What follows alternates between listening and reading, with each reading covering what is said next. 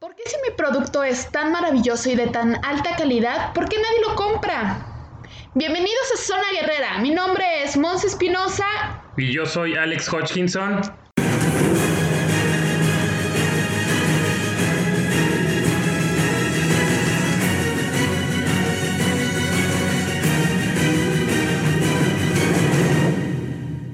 Y el día de hoy vamos a hablarte de este increíble tema de por qué si mi producto o servicio es tan maravilloso, por qué nadie lo compra.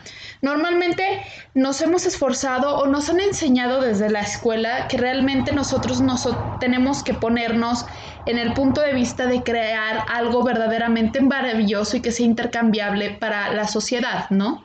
Entonces, ponemos toda nuestra alma, corazón en hacer ese tipo de productos o servicios tan maravillosos y luego resulta que nadie llega a nuestra puerta a comprarlos. Eso es un gran problema, ¿no? ¿Cómo ves, Alex? Sí, es cierto. O sea, eh, se nos ha enseñado tanto en muchas clases, en, en muchos cursos, en demasiados, se nos ha enseñado en demasiados lugares que si tú tienes un excelente producto ya, ya le hiciste, ya tienes todo asegurado, la gente desesperadamente va a venir a buscarlo, desesperadamente te va a comprar muchísimo, pero pues nos hemos dado cuenta que no es así, o sea, nos hemos dado cuenta que puedes tener el mejor de los mejores productos, pero si en realidad la gente no sabe, la gente no lo va a comprar. Y es como como ejemplos que podemos decir de esto, por ejemplo, la Coca-Cola que tiene una gran publicidad, tiene demasiada publicidad, tiene demasiadas relaciones públicas, campañas de relaciones públicas, y por eso llegó a tanta gente y por eso la gente compra tanto la Coca-Cola, ¿verdad, Monse? Sí, de hecho, es lamentable que es una realidad que no necesariamente lo que es la calidad es lo que impera en el mercado, ni solo número uno.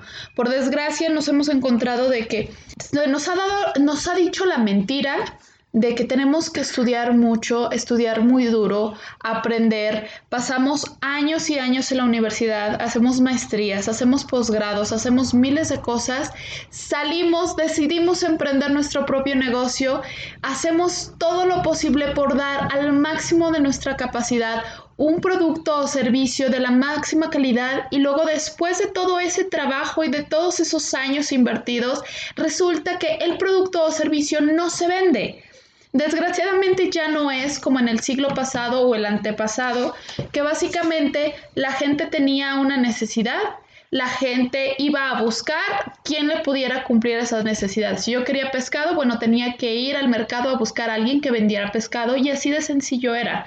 Ahorita ya no es así. Desgraciadamente se nos ha dicho la mentira de que con un título universitario ya la tenemos comprada, ya la tenemos hecha y no, no es así lo que nosotros tenemos que estar haciendo constantemente y eso es algo que desgraciadamente no nos enseñan en la universidad. Yo tengo una amiga que estuvo estudiando muchísimos años medicina y no tiene ni idea cómo llenar un consultorio de citas. O sea, ese tipo de cosas es una, una falla enorme en nuestro sistema educativo, ¿no, ¿no crees, Alex?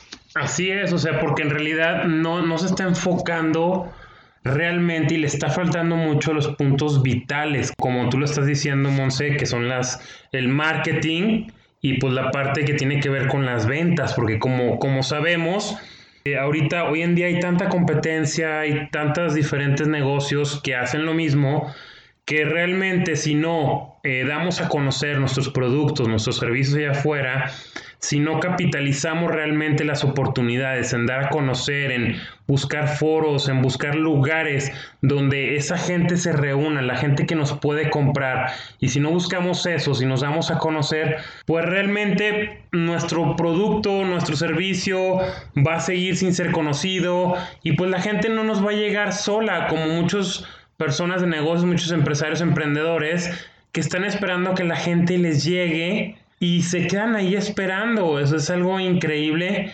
He visto como dicen, bueno, espero que me llamen, espero que el día de hoy un cliente me llame y espero hacer una venta. Esperemos y dejar todo a la suerte. Cuando no debes dejar las cosas a la suerte, debes, debes ver tú cómo crearlo, cómo crear tu economía con tu negocio y aprovechar las oportunidades, pero las oportunidades que tú vas creando.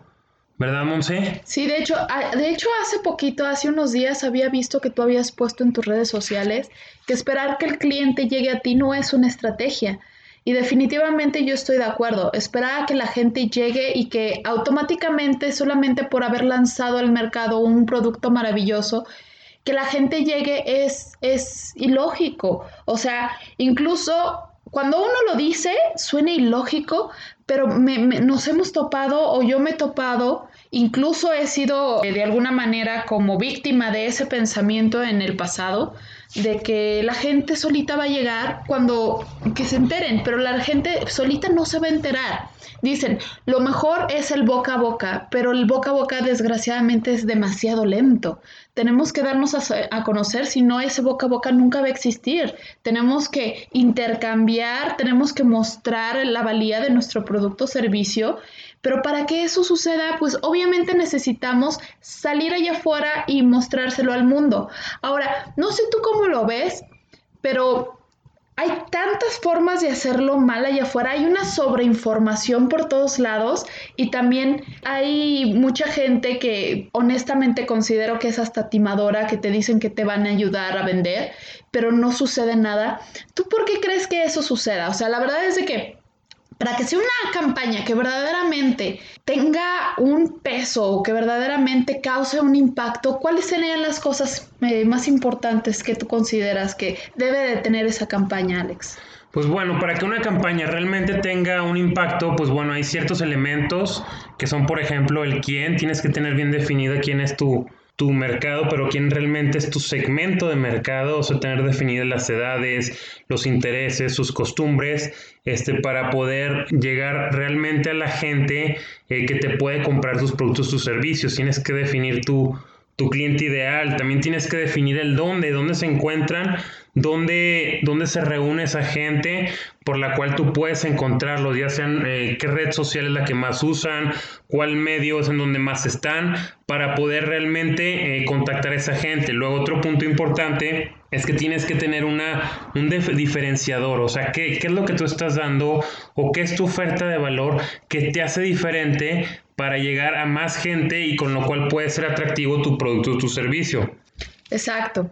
Entonces, obviamente necesitamos tener todo este conocimiento, pero nadie nos lo enseñó, la gran mayoría, en las universidades, ni en las escuelas, ni nada de esto. Entonces tenemos que buscar personas profesionales. Si tú tienes este tipo de problemas, que tienes un producto o servicio maravilloso, pero nadie lo compra, por favor contáctanos y platícanos un poquito de tu experiencia y ver cómo nosotros podemos ayudarte. Te podemos ir guiando un poquito acerca de las cosas que tienes que empezar a saber para que esto ya no sea un problema para ti, vaya.